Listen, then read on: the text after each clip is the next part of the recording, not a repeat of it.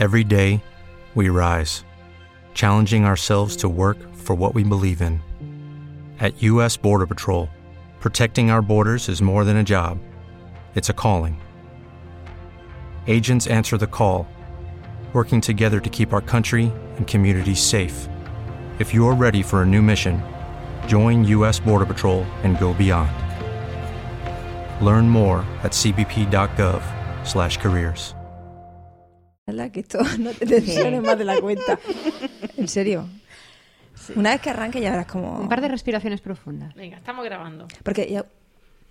No, no, si todo se corta. Ah, vale, vale.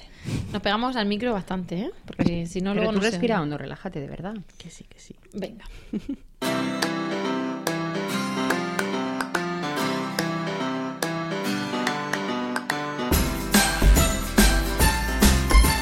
Bienvenidos a Lactando, capítulo 8 del 20 de marzo de 2015.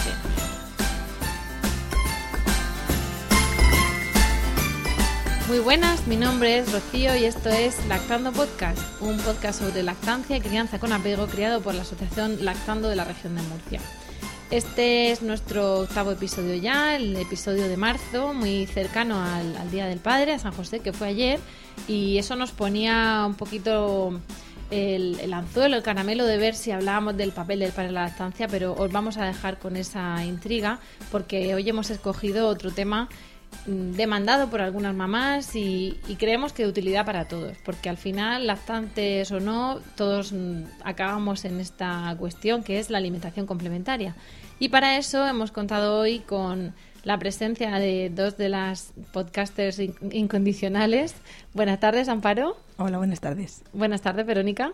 Buenas tardes. Y con nuestra querida Esmeralda, invitada a este podcast y compañera de Lactando, que es vocal de la sede de, de Puente Tocinos en Murcia, que, que viene a contarnos pues un montón de, de historias relacionadas con la alimentación complementaria. Buenas tardes. Hola, Esmeralda. buenas tardes. Como, como os decíamos, bueno, Esmeralda es enfermera, es vocal de Lactando y, y ¿para qué la hemos traído hoy? Pues porque tenemos mm, dudas y tenemos cosas que comentar de la, de la alimentación complementaria y de qué es y de cómo se hace o cómo se puede hacer y ella es una experta. De hecho, mm, junto con otra compañera nuestra que se llama Elena, va a dar una, una charla formativa y cuéntanos eh, cuándo va a ser, si se sabe, de qué va a ir, lo anunciaremos en otros podcasts. Cuéntanos un poquito. Pues verás, eh, Rocío, esta experiencia, la de la alimentación complementaria, como bien has dicho, es una experiencia por la que van a pasar todas las mamás mm, antes o después. Y como genera muchísimo debate, muchísimas dudas y también es muy distinta dependiendo de cuál, cuál sea la, la situación de cada una de las mamás, eh, ya hemos hecho eh, en el año pasado una serie de talleres de alimentación complementarias y como vemos que hay muchísima demanda, volveremos a repetirlos en lo que es el primer semestre de este año. Aún no tenemos muy claro si será en torno a finales de abril o principio de mayo, pero si, tra- si vais poco a poco siguiendo nuestra página web, veréis que con bastante anticipación iremos colgando las posibles fechas para que os podáis a- ir apuntando. En deciros que como son tantísimas las mamás que se suelen apuntar, generalmente se hace incluso una segunda convocatoria. O sea que tranquilas, que, Que entre llegamos. todas conseguiremos que la, la información llegue a, a donde debe. Muy bien, pues estaremos pendientes y, os informaremos a todas de cuándo va a ser esa, ese taller o esas dos convocatorias de taller.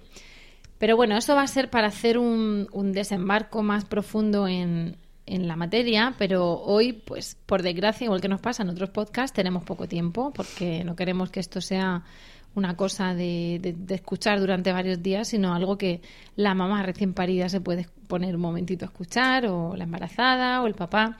Y bueno, para eso queríamos dar unas pinceladas de lo que supone la alimentación complementaria y porque además mm, seguro que vamos a tratar en otros podcasts eh, estos temas, porque hay, hay cuestiones que son de mucho interés y, y hemos entendido que, bueno, que haremos otros especiales, ¿no?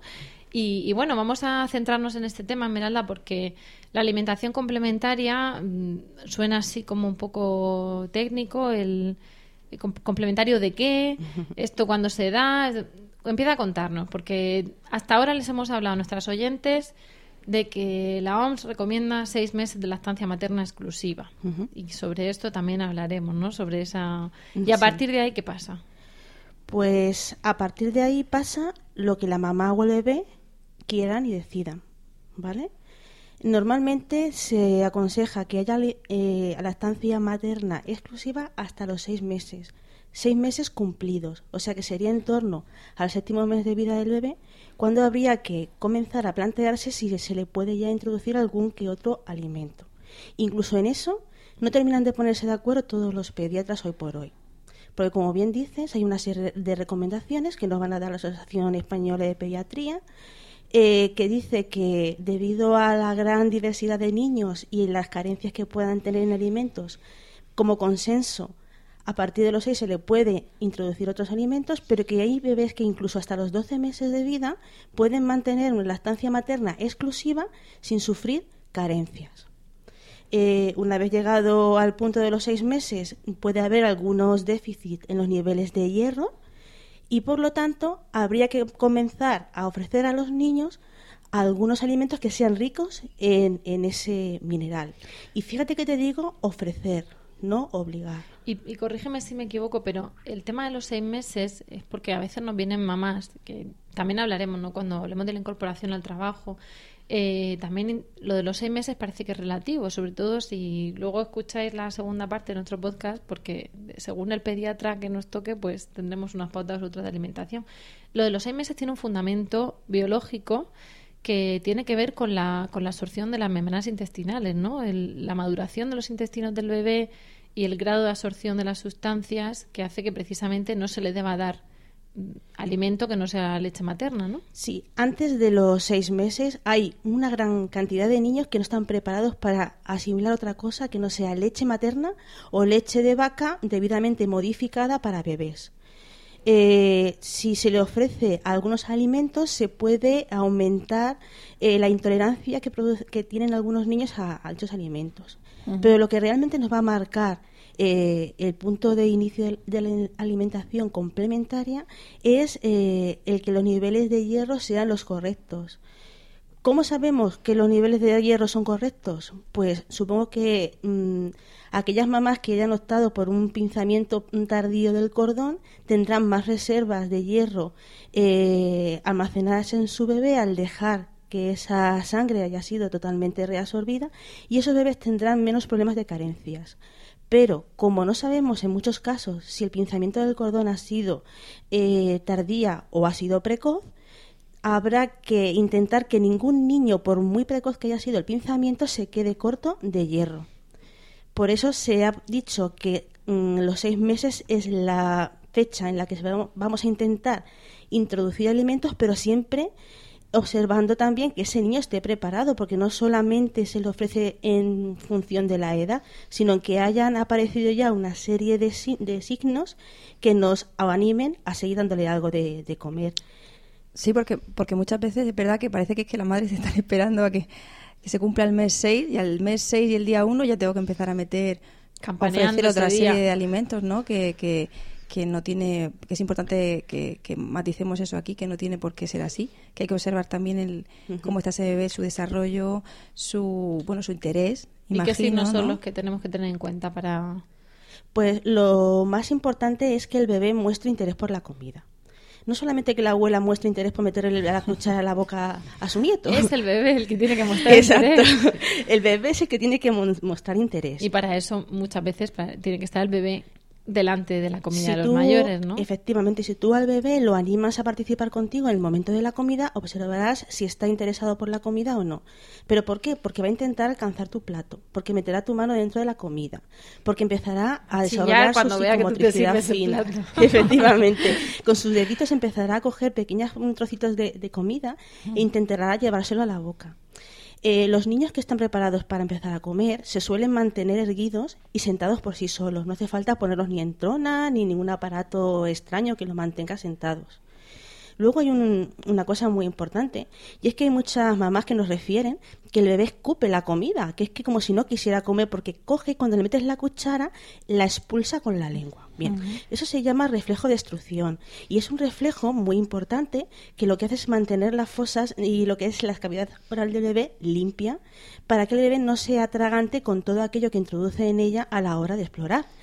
Eh, un niño que todavía sigue expulsando con la lengua las cosas fuera, a lo mejor todavía no está preparado para ofrecerle grandes cantidades de comida en serio. ¿Cuántas papillas habéis visto que la madre mete la misma cucharada cinco y seis y siete veces? Y el cogerlo del babero. Porque, y... porque nosotros somos de, esa etapa, ¿no?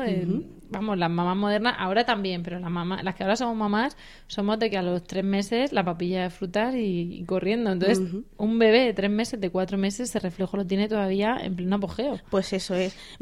la imagen que tú refieres, que es que me, río, pero es que es cierto. La imagen esa de ese bebé lanzando la comida fuera, la abuela o la mamá recogiéndola con la cuchara derecha, izquierda, para adentro otra vez. Venga, el babero.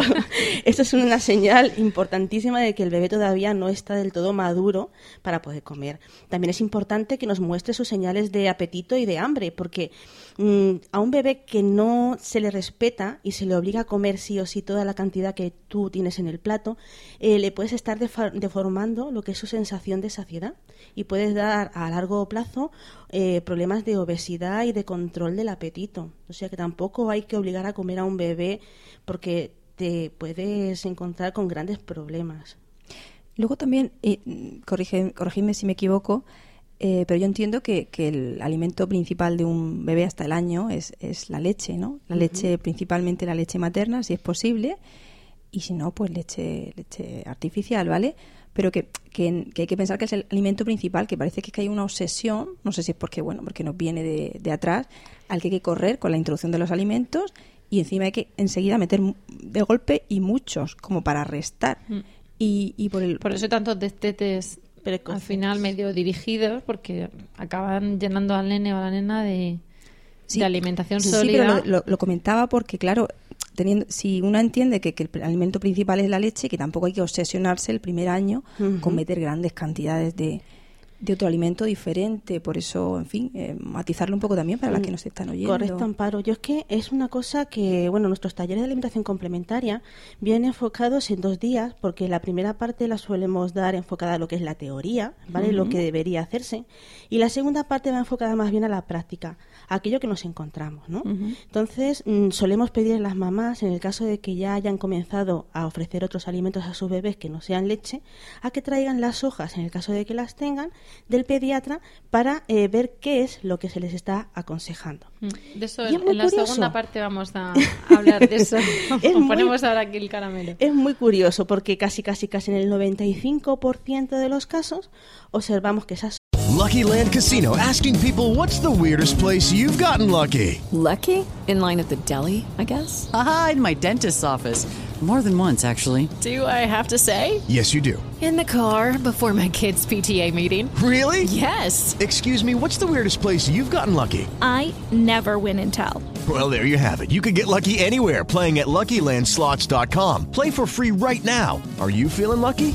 No purchase necessary. Void where prohibited by law. 18 plus. Terms and conditions apply. See website for details. With Lucky Land slots, you can get lucky just about anywhere. Dearly beloved, we are gathered here today to. Has anyone seen the bride and groom? Sorry, sorry, we're here. We were getting lucky in the limo and we lost track of time. No, Lucky Land Casino, with cash prizes that add up quicker than a guest registry. In that case, I pronounce you lucky. Play for free at LuckyLandSlots.com. Daily bonuses are waiting. No purchase necessary. Void where prohibited by law. 18 plus. Terms and conditions apply. See website for details. Hojas van dirigidas a llevar a cabo un destete dirigido de forma precoz antes del año. Y además, eh, lo que muchas veces llama la atención es que sustituimos una toma de lactancia por una papilla de frutas o por... vamos, lo que yo diría, poner a régimen. Y que vienen padres, efectivamente, efectivamente, porque sabemos que la leche tiene más calorías y más grasas. Y que vienen madres preocupadas porque además también hablaremos, es que nos estamos, no, nos, pueden las ganas, pero hablaremos en la segunda parte de cómo son esas pautas. No, no lo voy a contar ahora, voy a saltar la, lo que iba a decir y ya lo diré. Y no voy a reventar antes. Eh, yo creo que la, la, cuestión es ver precisamente las palabras. Introducción de alimentación complementaria. Introducción porque es mm, no es meter con un calzador, sino ir ofreciéndole. ¿Y alimentación complementaria a qué? a la leche. Entonces, si una mamá, con independencia del método que elija de introducción de alimentos, lo hace así, pues al final el niño tendrá leche seis meses y leche con cositas seis meses. No cosas con un poquito de leche de vez en cuando. Claro. Eh, los consejos deberían ir encauzados a lo que recomienda hoy por hoy eh, los organismos oficiales que ya hemos hablado tantas veces, ¿vale? Eh, la Asociación Española de Pediatría aboga por una alimentación perceptiva. ¿Qué es perceptiva? Pues simplemente es que hasta el año de vida en los que los niños son lactantes y su dieta tiene que estar sobre todo basada en la leche, ir poco a poco ofreciéndole otras cosas para que el pequeño pueda percibir distintos sabores y que en base a sus necesidades vaya él mismo complementando su alimentación. Eh, ahí también hay que mm, darle poder de decisión a la madre, porque dependiendo de cuáles sean sus objetivos, cuáles sean las metas que se ha trazado, eh, dependiendo de qué es lo que ella quiera, efectivamente, pues ya tendrás que saber cómo aconsejar a la madre. No es lo mismo aconsejar a una mamá que ha decidido no amamantar más allá del año, porque no se lo ha planteado, porque tiene problemas de trabajo o simplemente porque es que mm, no le apetece, que cada persona es libre de elegir su método. Eh, pues a esa mamá se le alimentaría de una forma distinta a aquella mamá que quiera alimentar eh, a su hijo con lactancia materna de forma exclusiva durante los primeros meses de vida y opte por eh, intentar llegar a una lactancia materna mm, prolongada. Mm, la mejor manera de destetar a un niño antes de los dos años es seguir las indicaciones que la mayoría de los pediatras nos recomiendan a día de hoy, por, por desgracia. Eh, como bien dice el nombre, alimentación complementaria, los alimentos que se ofrecen al bebé deberían complementar una toma de leche, como bien hemos estado indicando durante todo este podcast. Eh, complementar significa que primero se le da la leche, a continuación se le da el alimento y para asegurarte realmente de que está bien cubierto sus necesidades calóricas, como bien ha indicado Verónica, vuelves de nuevo a repetir otro poquito más de, teta, un poquito más de leche y así nos aseguramos de que ha tomado algo eh, para experimentar, para complementar, pero se ha quedado bien lleno del alimento principal que es el que le va a dar realmente la energía y el combustible para, para crecer. Y además, precisamente porque la lactancia materna, la leche materna es tan estupenda, el hecho de que se dé la, el alimento sólido acompañado de leche hará que la absorción de esos nutrientes sea distinta a que si se lo das solo, exclusivamente aislado. Y la, eso hará pues que luego eso redunda en, menor riesgo de alergias, en una mejor asimilación, una mejor tolerancia. Todo estupendo. Eh, la lactancia materna siempre va, a, además de ayudar a absorber los nutrientes, a minimizar los riesgos de hipersensibilidad a determinados alimentos. De tal manera que incluso organismos oficiales han aconsejado que el gluten debería convivir al menos dos meses con la lactancia materna. Incluso se ha llegado a adelantar un pelín la fecha de introducción del gluten de los 8 ha pasado a los 6 meses para poder de esta manera asegurarse de que conviven al menos dos meses leche materna y gluten. Porque aunque el niño sea celíaco, el grado de celiaquía y las complicaciones que puede tener a posteriori se van a minimizar mucho si conviven, efectivamente. Eso, eso es una de las cuestiones, eh, nos alegra que haya sacado el tema porque es una de las cuestiones que queríamos comentar a la hora de ver eh, tipos de introducción de alimentos, de, o sea, tipos de formas de introducirlos, pero digamos que hay unas pautas de las que no se debe nadie salir. Por ejemplo, igual que eh, tú puedes, eh, hay dos, dos métodos sobre todo, ¿no? Pero en ninguno de los dos, por ejemplo, debes darle un cacahuete a un niño. porque se puede atragantar, porque puede tener una alergia, porque es muy alergénico. Vale, pues eso digamos una norma universal, por decirlo así. Igual que al principio no le debes dar sal o grandes cantidades de sal, ¿no? Pues eso digamos que es otra norma. Luego ya hay variables.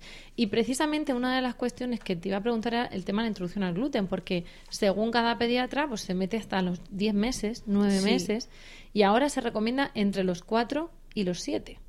Pero claro, estamos diciendo que la OMS dice 6 meses solo teta. Eh, Tenemos de los 6 a los 7 para dar gluten, pero siempre y cuando se acompañe de la estancia materna al menos dos meses. Efectivamente. Son evidencias, además, lo que estamos comentando, que, precisamente esto... eso la teta está muy bien. No, es que hay datos que dicen que, esto funciona. Hay evidencia científica eh, que atesora esto que estamos comentando.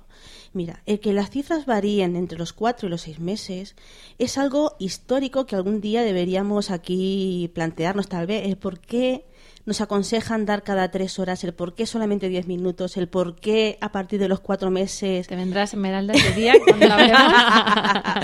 Vamos, no lo dudes, porque es que es una cosa que es que es increíble lo que está influyendo en las siguientes generaciones porque eso tuvo su momento y tuvo su porqué, pero está influyendo de forma muy negativa en el presente. ¿Vale? Entonces, como hay Arrastramos todavía tantísimo, eso arrastra la cultura del biberón. eh, es Devastadora. un tupido velo. Sí, es intensa. Ya hablaremos Bueno, en otro podcast. Pero Yo- a lo que A mí se me gustaría puntualizar una cosa. Eh, estamos hablando de, de determinados meses, de claro. eh, tú vas a la consulta del pediatra y él pues te hace una pregunta de, de tus estilos de vida, si ¿no? de pediatra vamos a hablar luego. No, no, pero no, no era el tema del pediatra. Era el tema de yo quería apostar un poco por el sentido común. O sea, hay papás o hay abuelas o hay familiares que tienen mucha, parece que tienen mucha prisa en meterle comida.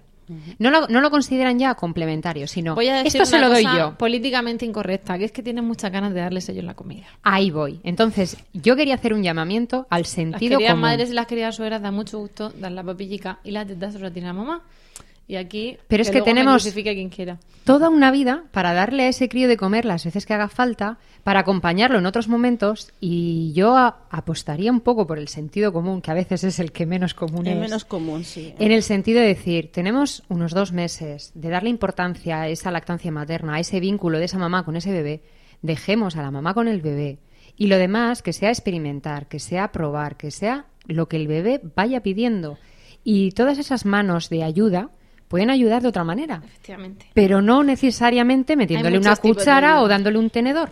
Entonces, pues dejémoslo ahí al margen de las recomendaciones de un mes u otro, porque hay muchísimo tiempo por delante para probar diferentes alimentos. Una cosa curiosa, yo me río porque lo, lo- lo recuerdo porque lo he escuchado en, en fin, que, que lo que te dicen suelen ser las abuelas, ¿vale? Maternas, paternas, da igual. Sí. Pues eso, que que quieren introducir. Ay, yo lo hice y tú estás muy bien. No, no, que quieren dar, que quieren, bueno, pues que, que- ¿cuándo vas a empezar a darle de comer? Y tú Sí, dices, sí. con perdón. Y, y- está, Lleva comiendo seis desde que meses, nació. ha crecido gracias a la leche que le estoy dando, como que cuando me empezar a darle de comer. Bueno, pues yo me imagino lo tienen integrado así, si no lo ven, porque la leche materna no se ve, No se es el problema que tiene, pues bueno, pues ella... Son ganas en de disfrutar de nieto y, y cultura que llevamos arrastrando.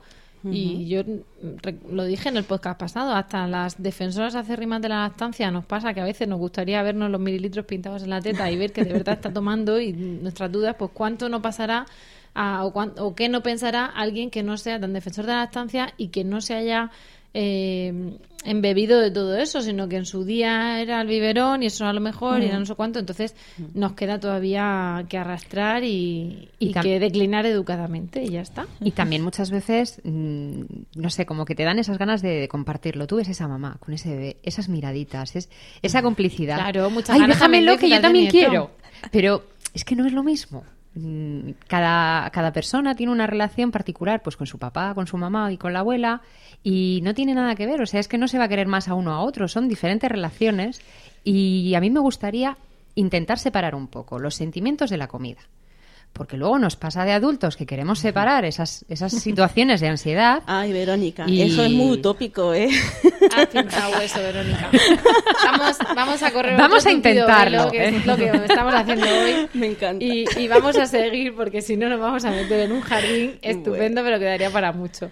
Eh, precisamente, estábamos comentando pues las introducciones de alimentos que si variaban, que vamos a ver, al- llegan los seis meses y yo tengo clarísimo que a mi niño le voy a dar como complemento de la leche pues una alimentación. ¿Y cómo se la doy? Eh, pues para contestarte a esa pregunta tendría que decirte cuáles son tus metas. ¿Vas a estar Esto con como tu el hijo pasado, que 24 había horas? una opción y dijimos, había una pregunta y dijimos, pues hay dos respuestas, ¿no? Para no deciros cuáles, pues aquí igual. Oh, pues mira, hay tantas opciones y tantas respuestas como personas mismas.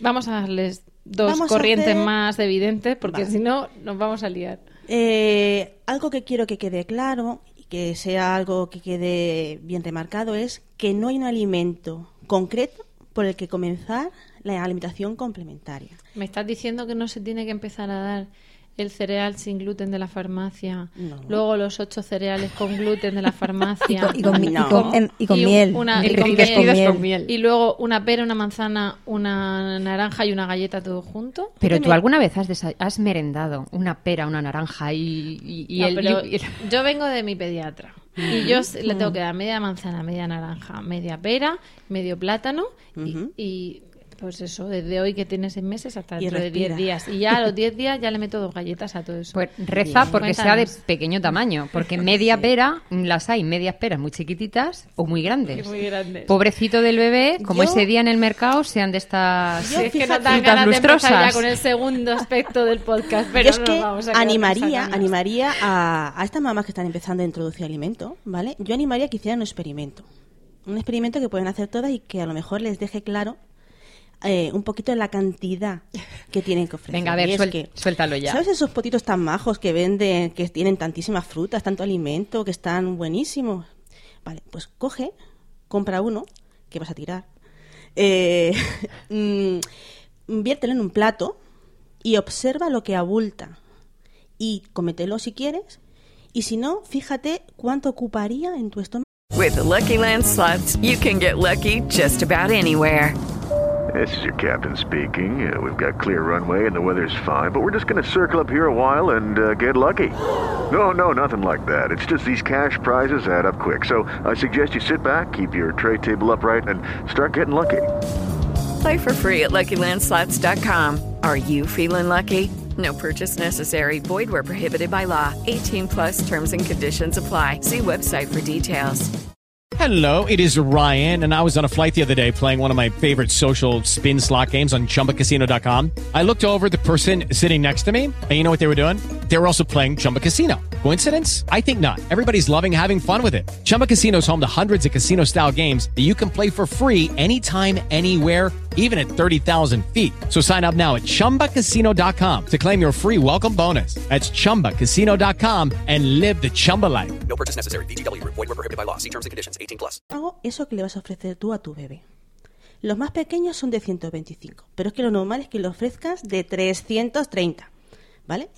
Tú ten en cuenta de que tu tamaño, tu estómago, es el de un adulto y que tu bebé tiene 6 meses, ¿vale? In- intenta intuir cómo se sentiría tu hijo si le intentaras meter en su estómago toda esa cantidad de comida. Pues eso ya nos como hace... si tú te metes un litro de algo. Pues más o menos. Tú imagínate ¿eh? Eh, cómo se quedaría tu estómago. Lo primero es que no creo que el bebé sea así como así capaz de meterse tanta cantidad, sobre todo después de haber tomado su, su pecho. Porque estamos hablando de complementar una toma que está mm, eh, concentrada y que está ajustada a sus necesidades en cuanto a proteínas y a calorías, ¿vale? Porque sustituir una toma de fruta que es vitaminas y pocas calorías y eh, lo que puede hacer también es que se nos frene en el crecimiento, ¿vale? Hay que tener cuidado con eso. Eh, eso en eh, lo referente al- a la cantidad. Hay que ser un poco consecuentes en función de cómo sea el niño y de lo que más o menos creas que puede él pedir, pues voy ofreciéndole poco a poco para así ir aumentando las raciones y que no sea al contrario. ¿Y qué le vas a ofrecer? Pues lo que tengas por bien consumir en casa. Si tú eres una defensora de lo que es las frutas, las verduras y demás, pues es normal que de las primeras cosas que tu hijo le ofrezcas sea precisamente fruta, verdura y todas las cosas que tienes a tu alcance. Y se le Por puede ofrecer ejemplo, casi de todo. Al principio. ¿De qué no le podemos ofrecer? Lo ideal sería evitar alimentos eh, como pueden ser los frutos secos, como puede ser la soja que no esté debidamente tratada. Eh, hay algunos autores que aconsejan también espaciar un poquito lo que es el pescado, el huevo, los derivados lácteos. Aunque en teoría, eh, sí, lo- eh, los que son también muy ricos en nitratos, acelgas, espinacas, las famosas zanahorias, también sería buena idea limitarlas un poquito, al mismo tiempo que el nabo. Son verduras que, aun no siendo perjudiciales, sí que crean demasiado nitratos que hace que los riñones mm, no funcionen. Trabajen de un más. poquito, efectivamente. Pero entonces, si yo no le puedo poner espinacas, no le puedo poner nabo, no le puedo poner eh, zanahoria, no le gusta el puerro porque parece que le hago, sabor- que hago patata.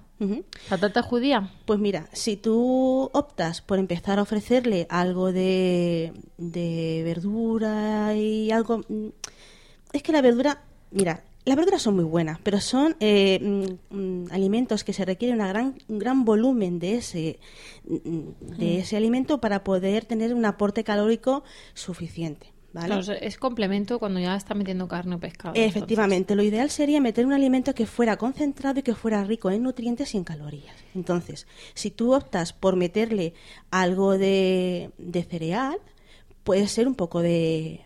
Puede ser el cereal de la, de la farmacia, como tú dices. Podemos optar por el cereal hidrolizado, que se puede reconstituir con leche materna, o con agua, o con caldo, o con zumo de frutas. ¿Vale? No hace falta solamente darle un biberón de leche eh, artificial con cereales, sino que tú puedes hacer tu propia pastilla, en tus propias pastillas, mm, perdón, ¿Papillas? Papillas. Tú puedes hacer tus propias papillas en la cantidad que tú consideres oportuno. A lo mejor puedes hacerle medio vasito de los de café y eso puede ser perfecto complemento de lo que tú le quieras ofrecer.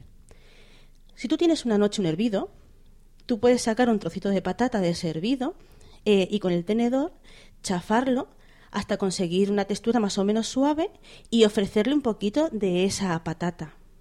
Pero también puedes coger y como tú estás comiendo en casa a mediodía, te pelas una manzana y como tu hijo está cerca de ti, está en tu regazo, eh, sin soltar el trozo de manzana, ofrecérselo al niño para que el niño sea el que muerda y roa esa manzana. Y lo mismo. Eso, una, una gran amiga mía lo llama comer a lo vikingo. pues esa amiga Porque tuya. es darle el trozazo de manzana Sí, y- señora. o el trozo gigante de patata o de pechuga de pollo, Pues ¿no? hasta eso tiene nombre. ¿Cómo se llama eso? Eso se llama Baby Lead Winning y es una corriente estadounid- estadounidense que está muy de boga, porque ahí sí que se respeta de forma perceptiva las necesidades del niño. Yo para eso haría una puntualización. No es necesario que el bebé tenga dientes para estar capacitado para poder tomar algo, como decía Rocío, a trozaco, a lo vikingo, ¿no? Eh, con las encías ellos son capaces de ir desmenuzando el, el cachito de alimento hasta hacer, hasta que se queda como una pastita en, en su boca y son capaces de digerirlo.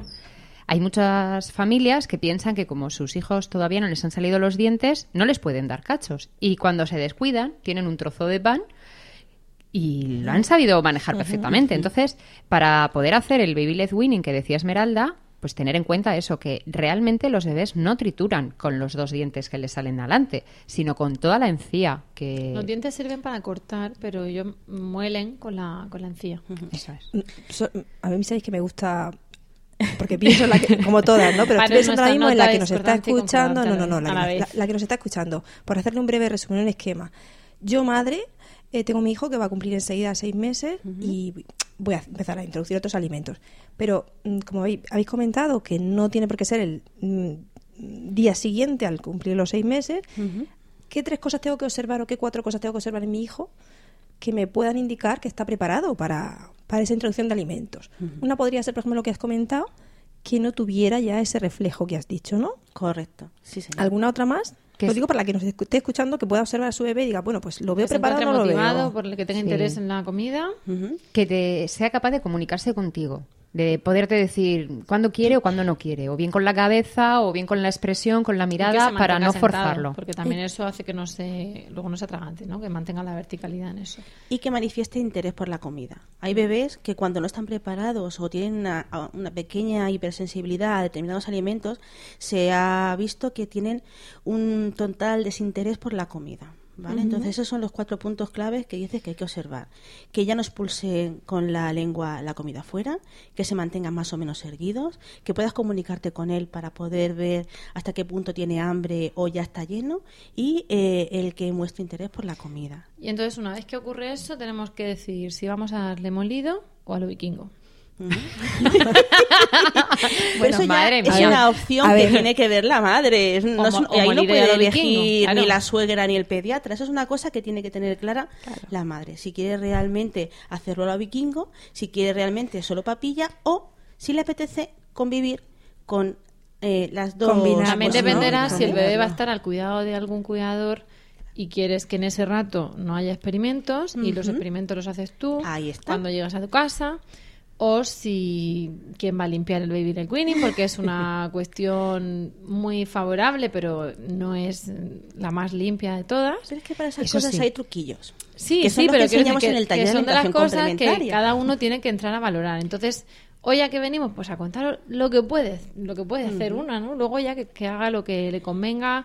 También, pues tenemos que tener en cuenta a los papás o a quien le vaya a dar la comida, si son los abuelos o la guardia o lo que sea, porque son también las personas que al final pues Claro. tú vas a dar la comida, pero la van a dar a su manera, ¿no? Y fíjate que yo también haría otra puntualización más. Eh, generalmente, cuando entra una consulta eh, sobre alimentación complementaria, además de preguntarle a las mamás por cuánto tiempo les gustaría amamantar eh, y qué tipo de alimentación desean llevar, muchas mamás no saben que pueden optar por un baby weaning o por una alimentación com- complementaria Pero como porque tú partes del hecho de que en la consulta te van a preguntar qué alimentación quieres llevar. es que ellos lo que hacen es preguntarnos eh, qué es lo que le pueden meter, cómo se lo pueden meter, y yo les pregunto, ¿qué es lo que quieres tú? ¿Y qué vas a hacer a partir de la introducción de alimentos? Porque no es lo mismo tampoco una mamá que se va a ir a trabajar fuera de casa, que dentro también trabajamos, pero yo lo que me refiero con trabajar fuera de casa es reincorporarse a su ámbito laboral. No es lo mismo esta mamá que va a tener que dejar al bebé, se va a tener que separar mm, de él un determinado número de horas, que una mamá que va a poder permanecer 24 horas con el bebé. Y también, como habéis dicho muy bien, no es lo mismo que lo cuide una abuela, que lo cuide un padre, que solo tiene un bebé a su cargo, que el que vaya a ser cuidado en una guardería, que cada cuidadora tiene X número de niños. Entonces, por eso siempre hemos dicho que el tema de la- alimentación complementaria no se puede hacer de forma, se puede hacer genérico, pero que hay que tener muchísimo cuidado porque lo que le vale a una mamá no siempre le va a funcionar a otra distinta. Porque tiene circunstancias distintas, que al final es lo que, lo que hay que valorar, las circunstancias. Yo creo que en, en esas circunstancias es donde nos vamos a meter y esta vez sí, en ese segundo tema, porque precisamente, eh, como comentabas, que no es lo mismo lo que ocurra si la mamá se va a trabajar fuera, de estas pautas que has dado, aunque profundizaremos otro día, sobre todo lo que es qué alimentos se suelen introducir primero y cosas así, pues claro, no es lo mismo una madre que va a estar X horas fuera y entonces al llegar se va a poner a dar teta, que incluso además el niño puede hacer lo que se llama una huelga de lactancia, que es que no mama mientras, o sea, no come nada mientras está la madre fuera y luego recupera el tiempo perdido. Y o no, o que incluso sin huelga de lactancia, mientras la madre está trabajando, el niño coma lo que le den los cuidadores, o sea quien sea, sea guarde, abuelo, padre o quien sea, y al llegar tome teta. Entonces, claro, al llegar no se va a encontrar con que entonces la mamá le da papilla de frutas y le quita otra toma, sino vamos a tomar teta y ya tendré tiempo de tomar fruta o tomar pollo o tomar lo que sea de la manera que hayamos convenido cuando no esté mamá. Entonces, ahí entramos en ese punto polémico y lo que vamos a hacer es una pequeña pausa, cogemos aire y nos vemos, nada, muy poquito tiempo porque se nos echa el tiempo encima, pero lo justo para terminar de soltar estas ideas. Ahora nos vemos.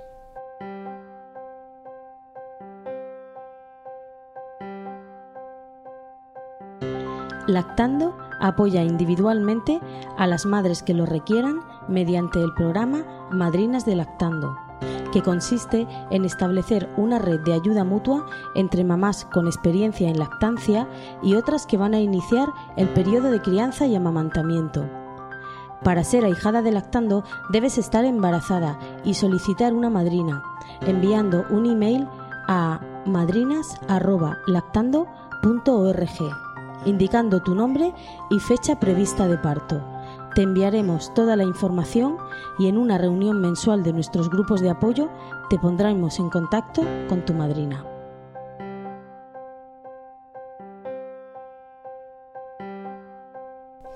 Ya estamos de vuelta, hemos cogido aire, hemos cogido fuerzas y, empezamos a abordar rápidamente, porque no queremos eh, alargarnos demasiado y, y lo dejaremos también para otros podcasts.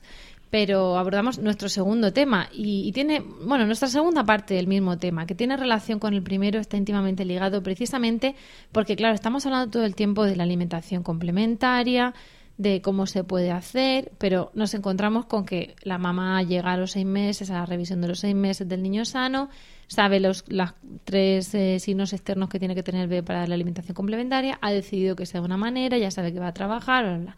y entonces llega al pediatra. Desde Lactando queremos mucho a todos los pediatras que cuidan y quieren y, y sanan a los niños y queremos aún más a los pediatras que además de hacer eso saben de lactancia. Pero ahí tenemos una espinita que es a los que nos dan la hojita. ¿Y, y qué es eso de la hojita? Ay, la hojita. ¿Cuántas horas de desvelo con las hojitas? Bueno, la hojita o el pergamino. Porque en algunos casos está hasta en Es que a máquina mí de escribir. Mi pediatra me ha dado una hoja, llega la mamá. Sí. O eh, es que tengo una duda porque el pediatra me ha dado en una hoja las verduras que tengo que meterle y yo no sé si voy a poder meterle calabacín, zanahoria, patata, guisante. Es que me sale una cantidad de comida exagerada. Y es que yo he leído por ahí que hay que meter la comida de una en una, pero es que ahora Y se va a tirar un mes metiendo verdura. claro, que mi, mi- mi pediatra me dice que es una tontería, que todas de golpe. Pero claro, es que si yo decido hacerlo una a una, como yo he leído y quiero hacerlo, si tengo que ir metiendo una por una todas las que hay en esa hoja, es que no termina nunca. Y es que yo no En tengo apio en casa porque no me gusta el apio. Eso iba a decir, en vuestra casa coméis 12 verduras Pues o ahí 15 o coméis 8 cereales, porque es que Y lo también- normal es que no comamos 8 cereales. Y también pasa de la típica mamá que cuando lee en la, en la hoja que tiene que meter determinado alimento dice, ¿y esto cuánto tiempo tarda en cocerse si yo no lo he hecho nunca?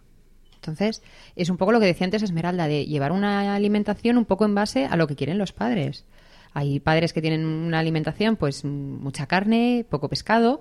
Eh, no va a ser lo mismo que los que toman mucha verdura, mucho pescado y poca carne. Entonces, mm, también un poco las necesidades de, de la familia es lo que... Y las del niño.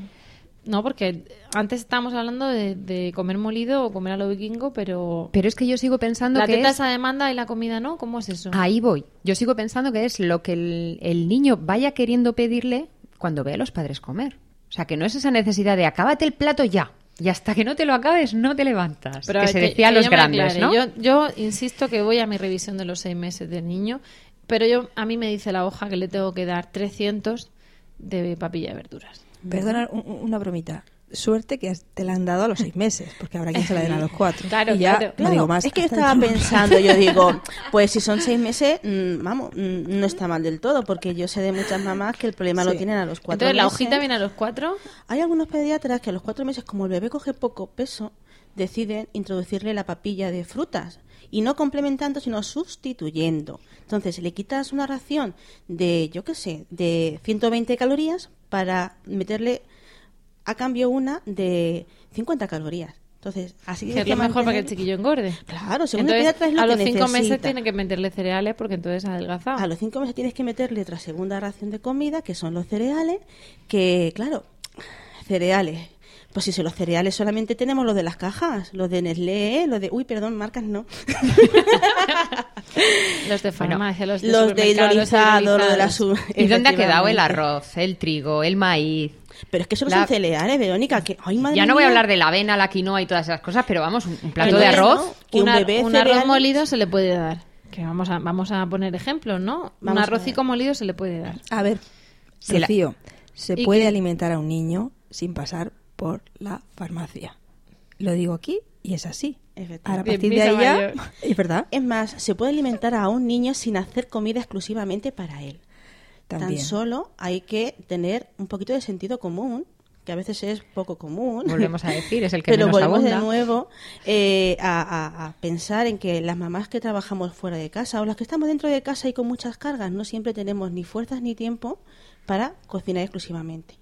Pero si tú eh, a ese bebé que está empezando a descubrir la comida después del pecho, en determinados momentos en que hay un, la familia come, tú le ofreces un poquito de patata, unas cucharadas de, de arroz hervido, a- arroz blanco, arroz a la cubana, tú haces un día arroz a la cubana en casa y ese arroz se lo puedes ofrecer a tu hijo que él se encargará con sus deditos de ir cogiendo grano a grano, ir llevándose a la boca y ir rumiándolo. Entonces se le puede hacer una papilla de arroz, que es papilla de arroz, no es papilla de ocho cereales. Hay una cosa Sin que miel. a muchas mamás les ha servido de ayuda y son unas texturas especiales de determinadas eh, legumbres y determinados cereales que se llaman sémolas. Las Sí, molidas efectivamente, un, como un triturado de arroz o de trigo duro o también polenta, que es maíz. Tenemos determinadas presentaciones de sémola que simplemente hirviéndolo en un caldo, caldo de comida normal y corriente, a ver, sin demasiadas grasas, sin Pero le puedes hacer el sal, caldito de verduras con la quinoa o con la polenta. y. Exacto, y esa, eso también es una papilla de cereales. Pero es que si tú haces una mm, sémola de arroz, eh, la dejas espesita y le rayas una mm, manzana, tienes una papilla de cereales enriquecida con fruta. Y en una misma toma estás ofreciéndole dos tipos Tenemos de... que ir al, al taller porque estos trucos son En los estupendos. talleres eh, vemos cómo se cuece una sémola, vemos cómo elaborar un caldo, vemos que es factible eh, ver a bebés comer a mordiscos con 7 8 meses. Vemos cómo se hace la transición de cereales sin gluten a gluten. Eh, vemos también cómo tener suficiente comida en casa eh, almacenada para poder afrontar la alimentación complementaria de un bebé que se está eh, iniciando con la alimentación complementaria, por así decirlo, por la la redundancia. Pero antes de ir a tu taller, a- al taller de, de lactando, yo lo siento, pero es que yo no, no- yo tengo mi hoja. Y en mi hoja me dice que la introducción al gluten es con cacillos. Ajá. Con cacillos del cereal de Eso la es farmacia. si tú optas esa forma de alimentación. No, pero es que a mí eso es lo que me dice la hoja. Ya. Entonces, y además tengo que darles eh, cinco frutas y galletas, pues 250, Ujú. y limitar la leche a, a, tres, a tres porciones al día, porque aunque yo ya le he dicho al, enfermero o al pediatra que yo, esto es leche materna, la hoja es de leche de biberón. Y claro, es verdad que, cuan- que hay un momento en que el, el aporte de leche de Vive tiene que restringirse para que no haya un exceso de calcio que dificulte la asimilación del Pero eso hasta el año no te va a ocurrir. Pero Y eso yo a mí la hoja me lo pone. Yo lo siento, pero es que yo, yo es tengo que una te hoja. animaría a que le preguntaras al pediatra el porqué de esa hoja. Y en el caso de que no te quede claro y la respuesta sea porque lo digo yo, tal vez sería bueno pedir una segunda opinión o simplemente investigar un poquito. Y luego, claro, es que a mi vecina le corresponde el pediatra de la, de la puerta al lado y ella tiene otra hoja. Claro.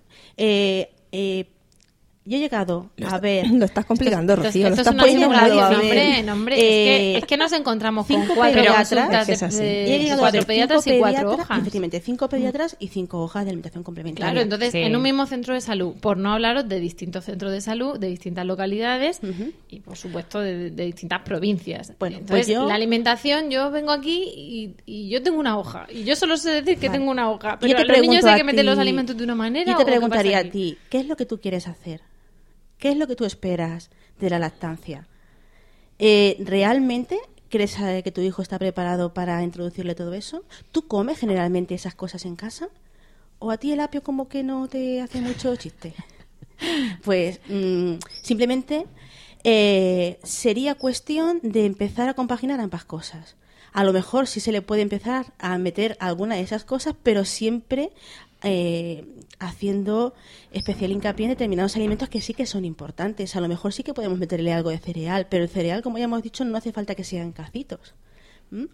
Puede ser el arroz perfectamente, Pues como el comentado. arroz. Eh. ¿Cómo se hace la transición de no gluten a gluten? Pues a las abuelas les va a encantar esto, pero la mejor manera de probar que si un bebé eh, tolera bien el gluten o no es con un cuscurro duro de pan.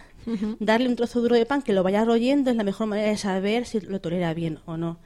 Eh, hay que respetar a los pediatras, hay que pedirles opinión, pero también hay que contrastar los datos que nos dan. Y hay autores muy buenos españoles que nos pueden ayudar a la hora de decidir qué es lo que queremos hacer. ¿Dónde va a buscar esa madre información? Hombre, Primera idea, la Asociación Española de Pediatría. efectivamente, efectivamente. Tiene su un comité página de web, comité de lactancia materna y bueno, hay un foro ahí de, preguntas y respuestas para padres y también las preguntas, las 10 o 20 o 15 preguntas básicas que suelen hacer, las más frecuentes. En fin, que yo invito a las mamás que se metan ahí, que lo consulten porque verán, se van a quedar sorprendidas la mayoría porque van a ver que lo que le dice su pediatra en la consulta, pues la mayoría de las veces no suele coincidir ha quedado ya un tristemente con eso. obsoleto. La mayoría de las recomendaciones venían orientadas a niños de los 70 y desde entonces, aunque sí que se ha revisado en la página de la Asociación Española de Pediatría convenientemente, parece que ellos no han llegado del todo a reciclarse convenientemente. Y luego, pues lo que hemos dicho, hay autores muy buenos, como puede ser Carlos González, como su libro eh, Mi niño no me come, o como puede ser Julio Basulto, con Se me hace bola, o como eh, otro... Traeremos otro a Basulto, hablaremos con Basulto un Mm, día, eso estará a contarnos. Y luego para Baby Winnie, para aquellas que mm, opten por darle eh, a los bebés comida perceptiva en trozos y no triturados, yo les aconsejaría el Mi niño ya come solo de Gil Rapley. Eh, es un libro bastante completo que nos dan ideas y que nos va a hacer perder un poquito el miedo a darle comida entera, plan vikingo, a nuestros hijos.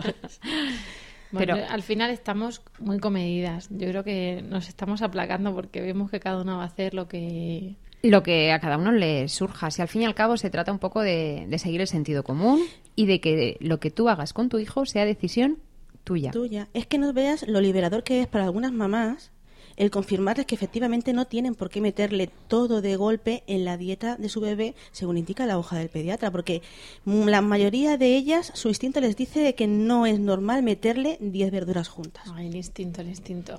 Tenemos que escucharlo más. Pues lo que vamos a hacer es meditar estas ideas. Eh, hablaremos contigo, Esmeralda, en otras ocasiones, pero precisamente para, para darnos esa pausa, para meditar y para irnos a romper la hoja del pediatra, pues, o a utilizarla en lo que, nos, en lo que necesitemos. No vamos a, a romper Puntualizarla, digamos. Efectivamente, no, no te- ya hemos dicho que los queremos un montón, pero que hay cosas que Visión. vamos un, un poco más allá. Entonces, en ese, en ese lapso de tiempo, lo que vamos a hacer es meditar y preparar el siguiente podcast, porque el de hoy ya toca su fin.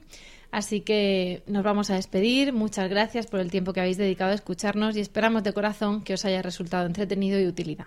Ya sabéis que podéis contactar con nosotras por correo electrónico en lactando.gmail.com, en facebook.com barra lactando.murcia y en Twitter como arroba lactandomurcia. Si queréis además compartir este podcast con más gente, podéis decirles que nos escuchen en nuestra web, que es lactando.org, o que nos busquen en Spreaker, iTunes o iVoox. Y también podéis encontrarnos en emilcar.fm, que es la red de podcast a la que pertenecemos. Y ya que estamos, si os gusta el podcast, ¿qué tal si nos vais a dejar o si nos queréis dejar un comentario positivo en iTunes? Porque ayudará a dar difusión al podcast y a que lleguemos a, más gente en esta red lactante. Por supuesto, además, estamos esperando vuestros comentarios en, en la web sobre temas que queréis que tratemos o, o sobre lo que os haya parecido interesante. Eh, para dejarnos esos comentarios lo podéis hacer en la web. Para dejarnos la- el comentario positivo en iTunes podéis eh, poner las 5 estrellas a través de emilcar.fm barra iTunes. Eh, por nuestra parte eso es todo. Nos despedimos hasta el próximo programa y sobre todo recordad mucho amor y, Y mucha, mucha teta. Ay, tarde, lo de mucha teta. Madre mía, que, que todo va mucho. O'Reilly Auto Parts puede ayudarte a encontrar un taller mecánico cerca de ti. Para más información, llama a tu tienda O'Reilly Auto Parts o visita oreillyauto.com. oh, oh, Parts.